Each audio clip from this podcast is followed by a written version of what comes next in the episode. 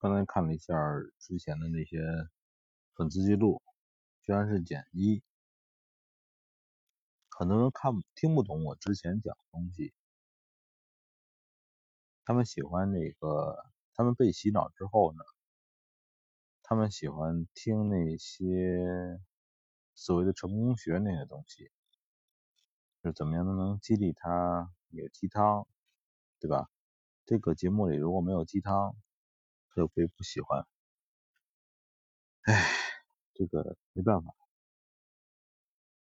我从来没有想过把这个音频啊当做弄鸡汤来让给别人喝，因为最终你是亏损的，没有用。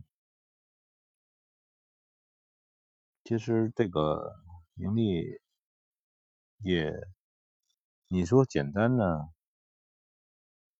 也准也简单；你说难也难。就是说，呃，因为我前面的东西说的很清晰，我只能教你赚小小钱儿。你想赚小钱儿，我可以教你；你想赚大钱，我教不了你。我们都不是金融专业的出身，就算是在国内学的金融的这帮人，上大学的时候有几个不是去搞对象、约炮、玩的玩的这种人。所以金融这个东西很复杂。我认为，如果说拿到很多钱给你，让你去经营，或者给我，我不会。我们就是说，在这个人家丰收的田地里边，我们作为一只麻雀去分食，去去吃一点小的粮食，这个是我的能力。你要说整个的话，布局啊，做东西，这个我不会。我只能告诉你，就是说你也不可能，甚至于在这个喜马拉雅上，任何人教你说想挣一些很大的钱，也不可能，他们自己也不会，真的，他们绝对不会的。这个是一种格局的问题。格局需要套路，需要总体的规划。我又是在想啊，就是说那个很多人他们在那个油管上作为优秀的博主，每天呢发东西，这个都是露脸的那种化妆之后的这个样子，每天说一些。哎呀，不管什么东西啊，这个是很累的。如果你让我每天干这个事儿，我就宁可不做。当初从这个，呃，就是我认为这个这种固定的这种工作不干的话，原因就是说我不想让自己的时间把它封锁住。就说，你看，你一看日程表，下周我要去几个客户。或者下周我要上几堂课，你像我当老师的时候，下周要上几堂课，他把那个时间表定死了。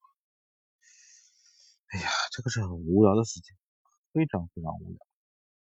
生命的意义在于呢，每时每刻你都会有未知的东西出现。如果现在给你一本书，告诉你你后下边的。人生怎么过都预测的特别清晰，规定的特别死板，呃，不用死板，规规定的特别精细，哎哎，你似乎觉得这个东西就有着落了后半生，但是我觉得这个人生太搞笑了，这个太搞笑了，就很多这个中国的这些就是丈母娘那种想法似的，这个男的必须得是央企啊、国企啊员工。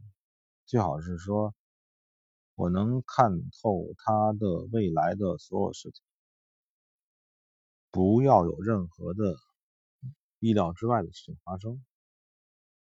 也就是说呢，你的所有人生最好都在一张纸上或者一本书里，不要有意外发生。但是我觉得我最精华的东西就有意外。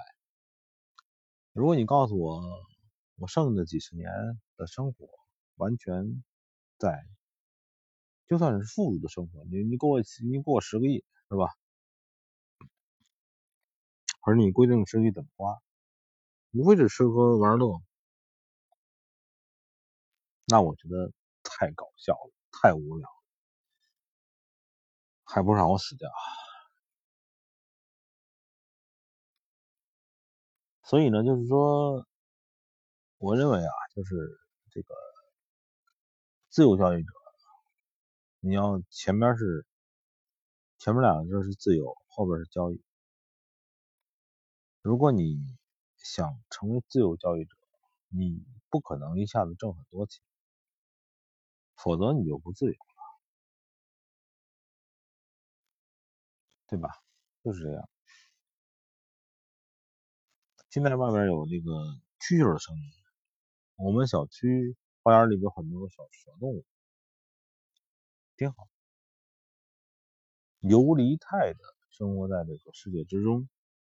这一只也是我的奉从，我所遵从的原则。我不想受任何的约束，我想游离态的生活在这个感觉之中。嗯，这一节的话，我让大家知道，就是说，你想自由的生活，你一定不是能一下子赚很多钱。那样的话，你就不自由了，对吧？假如给你一个亿，你肯定就不自由了。你会按照这个一个亿的价格给你的生命进行很多规划，你还自由吗？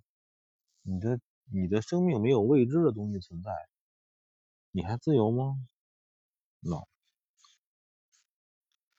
你就不自由了。